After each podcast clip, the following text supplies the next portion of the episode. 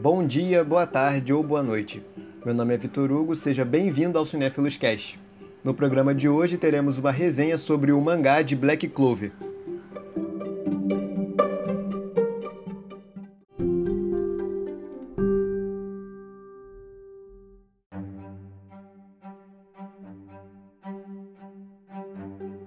Atenção! Esse podcast contém spoilers do capítulo 233 do mangá de Black Clover. Se você ainda não leu ou se só acompanha o anime, é recomendável que não ouça esse áudio.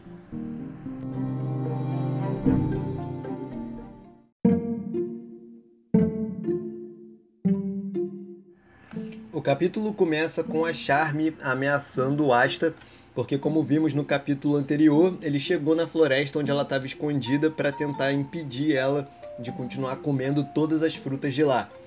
Ela então, com a sua magia, invoca uma ovelha gigante e sai destruindo tudo, gritando que ninguém vai impedir ela. Então chega um feiticeiro do exército do reino Hart para tentar impedir, só que ele não consegue. Então o Asta e o Rio se unem para poder conter a Charme e eles conseguem. O ataque é bem sucedido. Só que o ponto principal nem vai para esse, esse pedaço do capítulo. A parte mais importante é quando o Yuno chega na vila onde ele foi criado para poder atender ali um chamado de emergência e a irmã que, da igreja que ajudou ele leva ele para um quarto onde tem um homem que pertencia ao reino de Spade.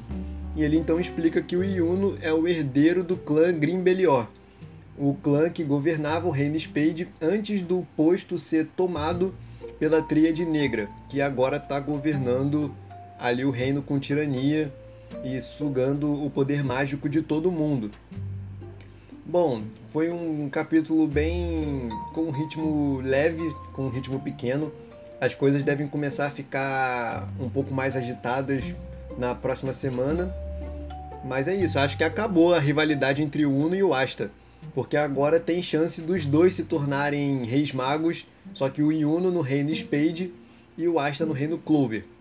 E pode ser que o Yuno vire rei mago ainda nesse arco.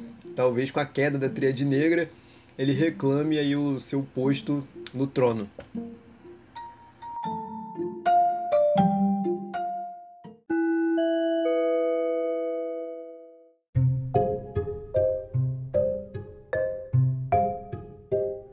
Isso é tudo por hoje. Obrigado por acompanharem até aqui.